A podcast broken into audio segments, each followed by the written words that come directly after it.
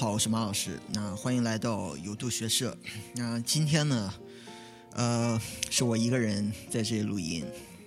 呃，洛杉矶今天温度有点冷，但是 这里还好，这里我觉得还是还是比较暖和。那今天在上车之前，我在启动车子的时候呢，我就先选了一首歌，然后然后就上路了。那就选歌的这段时间呢，哎。我就突然发现自己的玻璃窗上哎结了一层雾，那哎我就一下子就感觉哎这是一个现象，就一下子提醒我冬天到了。你知道，因为在洛杉矶其实中午倒没有那么冷，这样我中午出去开热风，呃呃开冷风其实是其实空调是开冷气的，然后晚上直接就变热气，然后就是洛杉矶这个一天温度的特点。那 每次到冬天呢，我总会想起来一些那之前包括旅游的时候啊，还是呃跟朋友在一起的一些有关温度的一些小经历。那首先，我觉得最打动我的一件事是，我记得有一年冬天在东京，然后我去剪头发，那有一个人他做了一件事啊，让我就是彻底的被感动了。那我在剪头发的那个过程当中啊，当时有一个人他他拿了一个瓶子，然后里面装满了水，他把这个就是这瓶水放进了微波炉里面，然后去呃启动微波炉，大概热了大概半分钟，然后后来哎我在想他这是干嘛？为什么会就是剪头发剪到一半，然后用微波炉去热瓶水？我当时以为他是要给我喝还是干嘛？可是后来不是。呃，后来呢，他把这瓶水，然后上面加了一个喷嘴，开始在我脸上喷。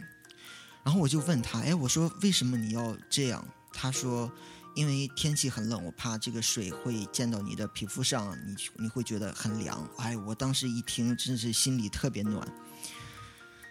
你看，有时候我们的生活当中，就是温度，你看，就是稍微一点点的改变，可能会给人带来诸多温暖。那其实像这样的小例子也不仅仅是这一件。那还有一次，我记得在在法国，在在巴黎，有一次我去了还算是一家比较不错的餐厅吃饭。那我发现了一个东西，呃，也许是不仅仅是法国，也许别的国家可能也有，就是好一点的餐厅里面，它有一个东西是专门加热盘子的。那你知道，就是好一点的菜肴，就是当你就是做完以后成，就是端到顾客里顾客那边的时候，那个盘子如果说温度太冷，它会吸收掉你菜的那个热度。那所以说，呃，我我那次就发现了这个东西，然后我感觉我是感觉啊，感觉它盘子的那个热度大概有，就是端上来的时候有，呃五六十度的那个样子。然后，哎，我就觉得那个菜在这个这个温度的盘子上面，哎，还保留了，呃，当时当时的那个那个温度和味道，所以说我还是就是非常受感动。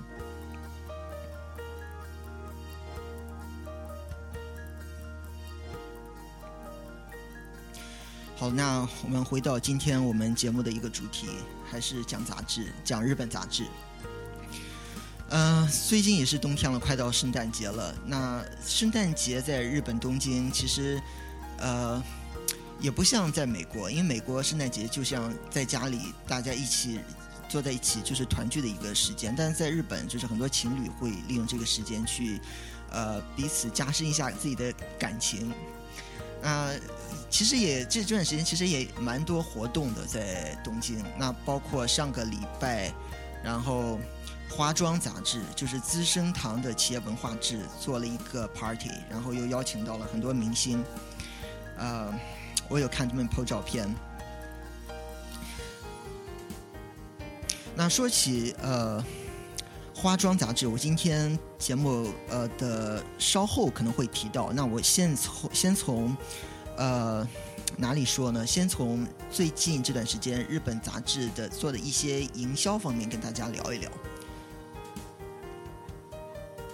那日本杂志大家都知道，它在东亚是很发达的一个产业，呃，但是如果说你细心观察，就是就是书店里每天卖的这些东西的话，你还是会发现一点，就是看的人多，买的人少。其实和美国、中国都一样。那如果说你换个位置去考虑，你换位到你是杂志社的编辑，或者是说你是杂志社负责营销那一部分的人，那你会在想，那些看杂志的人他为什么不买？如果说你硬要剖析那个不买的原因，呃，我觉得肯定不是说我们杂志内容做的不好。那如果说是内容做的不好，他们可能会连看都不会看。所以说他们看来看去就是不买，那肯定是有一个原因的。那这个原因是什么？那价格当然是一个因素。我买了一堆东西，我花了好多钱，可是我看来看去还是那些东西，后来我就把它卖掉了。当然，就是每个人都会考虑钱的这个原因素。那如果说你再做一些仔细的调研，你可能会发现一些其他的因素存在。那譬如说尺寸，那尤其是女性杂志，你知道女孩子，尤其是东京的女孩子都特别喜欢打扮，那每天就那背一个小包包，然后这样呃走来走去的。那如果说我买一本杂志，那杂志你知道开本要也怎么讲呢？也是日本杂志它能开本其实比 A 4要宽一些。那如果说一个女孩子的小包，本来还要塞一些就是各种女孩子用的东西，然后你知道，呃，反正就是种类有很多了，有化妆品啊，有一些包括有一些应急用品，所以说你再塞一本杂志，可能就会哎显得呃不是那么自然，然后就是重量上也会感觉也会很也会蛮重的吧。嗯，所以说呢，如果说在杂志的尺寸上可以做文章的话，也许我们的就是怎么讲，就是买我们书的、买我们杂志的这些客人，也许会 有所改变。尤其是哪一类杂志？我觉得尤其是旅行类杂志。那我今天给大家提一个例子，就是日本有一本杂志的名字叫 OZ。那这本杂志呢，它的内文有很多资资讯，然后也很好看。那当时 OZ 杂志的编辑就是有做过一个调研，说呃很多人很喜欢这本书，他们出行之前会用手机把杂志上的东西拍下来，呃，然后记录下来。呃，毕竟一本书很厚，那我们每次出行携带很不方便，呃，所以后来呢，呃，这个书就做了一个改进。它出了一个迷你版，就是比呃我们的正常版要小一半的那个尺寸。我当时其实有在日本的便利店里见到过这个书，然后哎，我一看，当时觉得啊好有意思啊，就是封皮是一模一样的，但是尺寸小一半。我本来以为什么这可能是某个人哪天做的恶作剧嘛，哎，后来我走近翻了一下，哎，我觉得哎不，原来不是，是真的是一本小很小的书。那这本书就是很适合你去一个地方旅行，然后一边走一边看，因为它每一期的内容也是，呃，会讲一个地方，然后针对这个地方的，就是吃喝玩乐各种东西，然后把它总结到一起。你看，其实我们，呃，日用品里面啊，大家都知道有很多东西是为了旅行去设计的。我们在国外，我们有时候去买东西，说我们要我要那个 travel size，那售货员就会搞你给你找那个小一点的。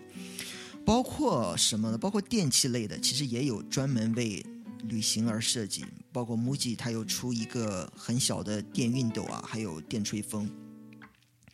甚至说，像那些洗面乳，然后肥皂、防晒油，那就更不用讲了。然后我们的笔记本也有很小的，我们叫 passport size。然后书其实也有，但是就是这个杂志一直没有。那 OZ 杂志就在这一点上填补了这个空白。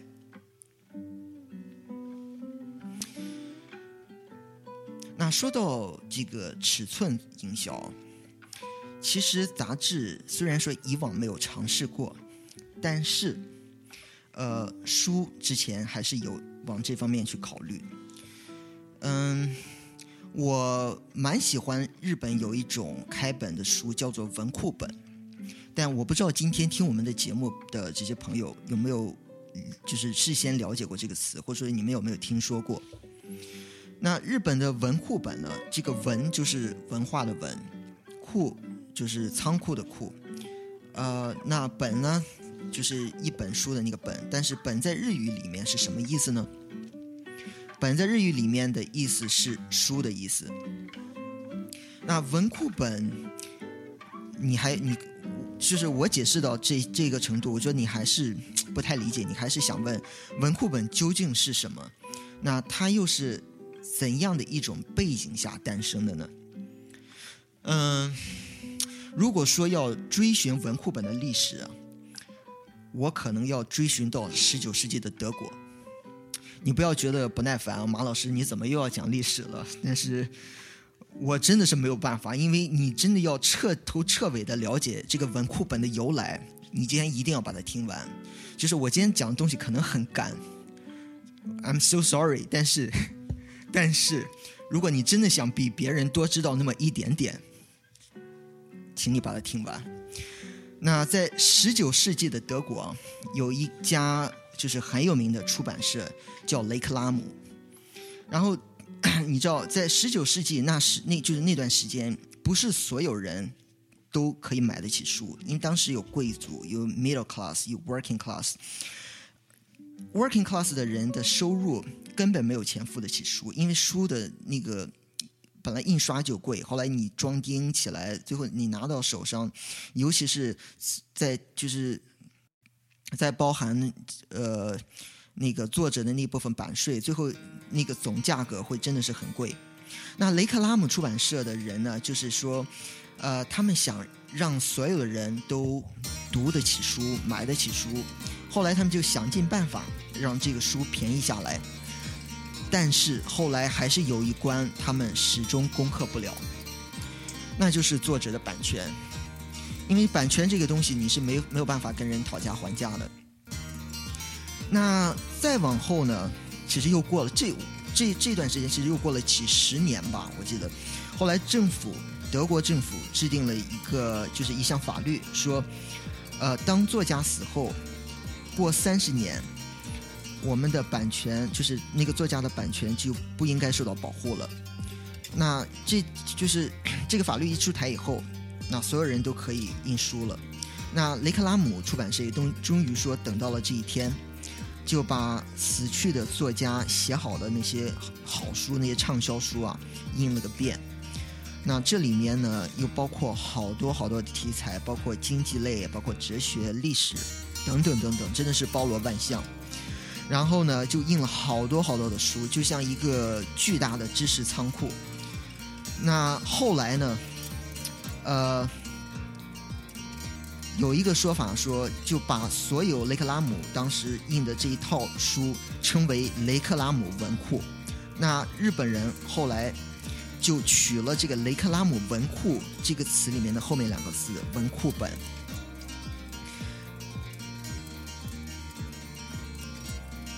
日本人从德国学来了文库本，然后直到他们的，我记得是在呃。是在大正初期吧？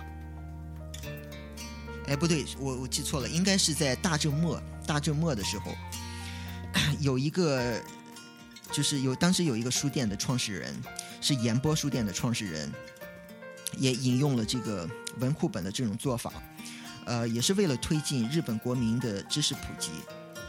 那所以你今天看到在日本电车里的咖啡馆，很多人捧一本嗯尺寸相对来说比较小的书在看的那那些人，他手里拿的那个东西就叫文库本。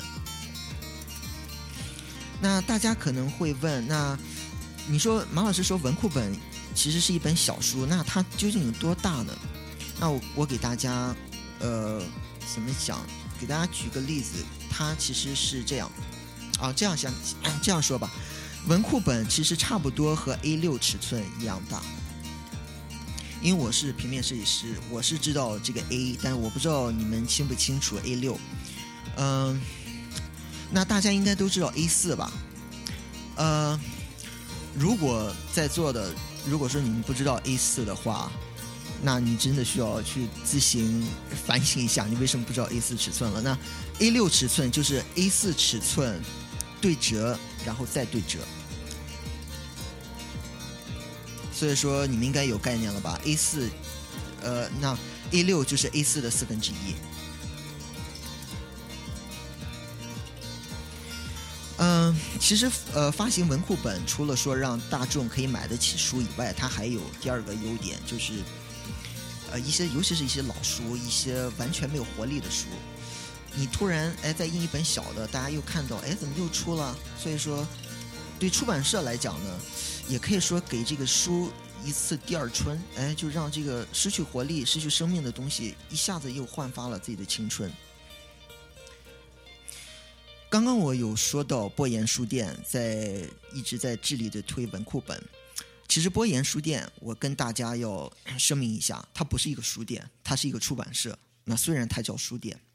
它其实在日本是一个很有名的出版社，呃，像原研哉的设计中的设计那一本书的日文版啊，就是由波言书店，哎，不好意思，言波书店讲错了，叫言波书店，我总是反过来讲，呃，首先推出的。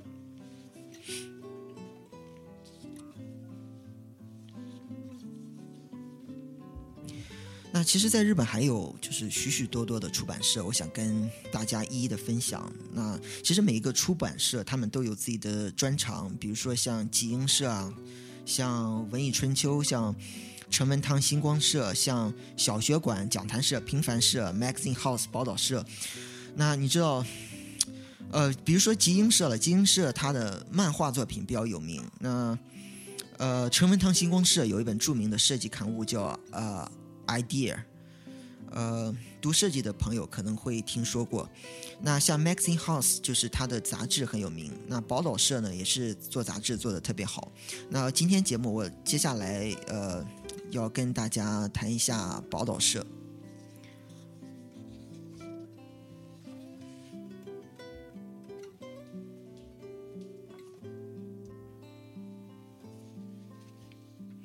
好，刚刚跟大家提到了。日本的一家杂志出版社叫宝岛社。那如果说宝岛社呢，它有一个最大的亮点就是它靠广告。可是你要问什么广告呢？那是不是软广告？因为毕竟说现在大家都反广告，烦的要命，就是很多广告都拼命的把它伪装成一个看起来不像广告的东西。呃，但宝岛社不是，可以说宝岛社呢，它。在广告上做文章，嗯，它是一整本全都是广告，而且呢，你你看他的那个杂志，虽然说它一整本都是广告，而且那个读者还还愿意去买，就是我明知道这是广告，我还要买这本杂志。那宝岛社，那你要问了，他要做的广告是什么样的广告？呃。其实我想说，宝岛社它的广告是这样做的，它叫做专题性的广告。呃，这个怎么理解专题性呢？专题性其实说，呃，你可以这样理解，就是宝岛社它每一期呢，它都有跟一个企业或者是说跟一个品牌进行合作。我打个比方，那我其实收了宝岛社社的杂志有很多，但是有一本我蛮喜欢的。就是法国有一个著名的做生铁锅的一个牌子，它法文好像读叫 La c o s e 但我也不知道我自己读的准不准。呃，它英文可能发音叫 La c r u s e t。那这个生铁锅就是很就是感觉起来是蛮重的，但是日本真的是家喻户晓，可以说日本的家庭主妇是人至少要人手一个。你在商店里也许会有见到那个锅，就是外面有一层珐琅，然后涂的那种五颜六色的漆，外观是很好看。那好了，我们讲包老师是怎么跟这个生铁锅的牌子合作呢？就是我当时其实我是先买了一个这样的锅，但是我对这个锅蛮喜欢的。但是并不代表我完全理解这个锅怎么样发挥它工作的那个效能，以及怎么样去用这个锅做更好的烹饪。后来我看了这本书以后，他先从这个锅就是的一些历史开始讲，然后突然又转到了一些关于这个锅的一些实用的 tips，然后后来哎慢慢的第二个 section 这个杂志又开始讲。呃，你可以用这个锅做一些什么样的菜肴？哎，比如说，它提供了你很多就是手把手教你的一些菜谱。然后呢，然后我们继续翻这个杂志，后来他又讲到这个锅的一个生产地，就是法国北部，呃的一些是就是生产铁锅的这些聚集地的一些小历史，还把当地就是这个生产锅子周围的这些。呃，小镇周边的这些旅游资讯，哎，也一起做到了这个杂志里面。就感觉呢，你读这本书就像读一个品牌的企业文化旅一样。然后你越看，你就越想去那边去旅行，去探索一下。哎，你目前你厨房里在用的这个东西的它的一些背景故事。你看，就是这样的一本杂志，是以锅为主线展开的一个文化探索，呃，就已经够吸引大家的了。然后后来，这个杂志在每次呃推出的时候呢，它后面还会附赠一个小盒子，跟杂志就是包装到一起，里面有一个小礼物。这个是宝岛社呃它的一个，我觉得是一个蛮有它本身特点的一点吧。就是每期都有礼物附赠，然后那个赠品你还不知道是什么，那个盒子还很大很厚，就放在杂志下面。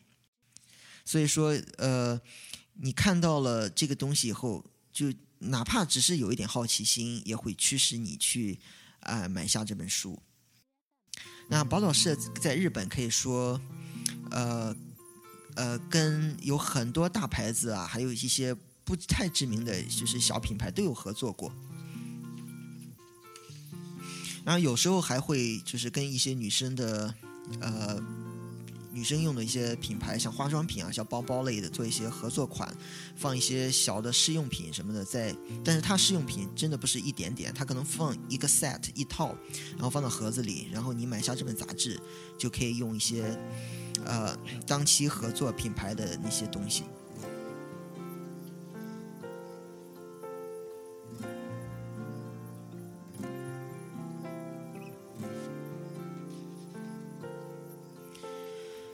刚刚讲了宝岛社，其实 除了宝岛社以外呢，其实还有很多杂志社，它都有自己的一些特色。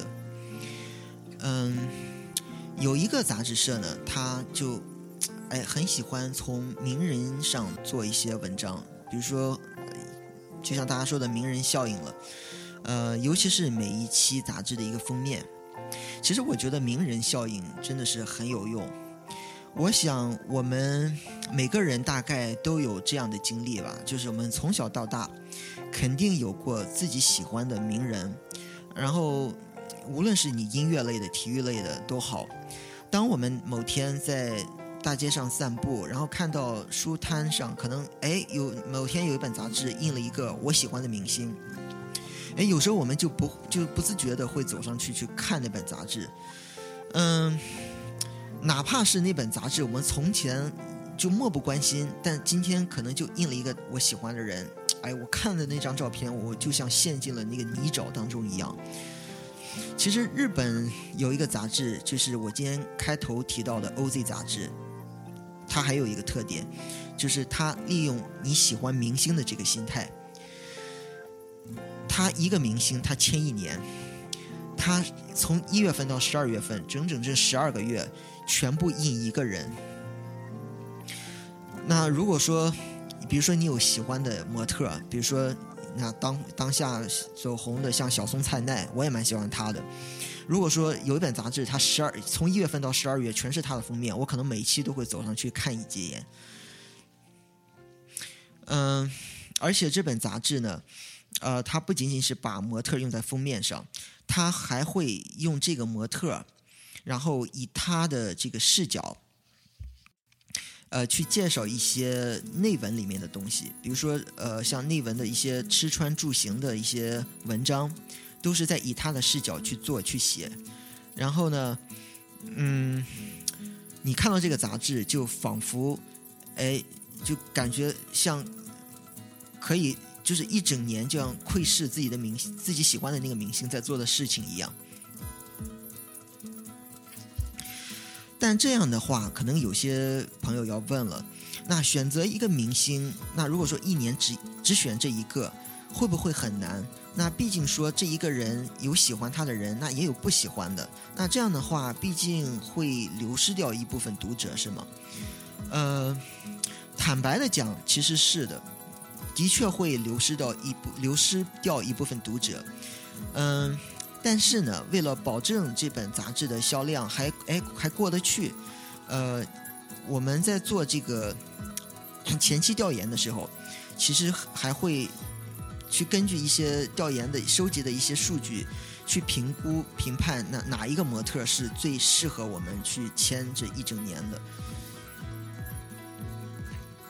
那说到这里，我想跟大家哎介绍一个日本当红的模特，叫 Kanogo。呃，可能大家对水原希子啊，像小松菜奈这样的人比较了解，啊，毕竟他们也是很也是蛮有名的了。但是可能对除了这两个人之外的模特，像 Kanogo 没有那么了解。但其实我告诉你，Kanogo 目前在东京，在日本可以说是第三火的一个模特，因为他其实是。那种女孩子会蛮喜欢的那一种，嗯，Kanogo，它英文是这样写，是 K A N O C O。如果大家感兴趣，可以去查一下。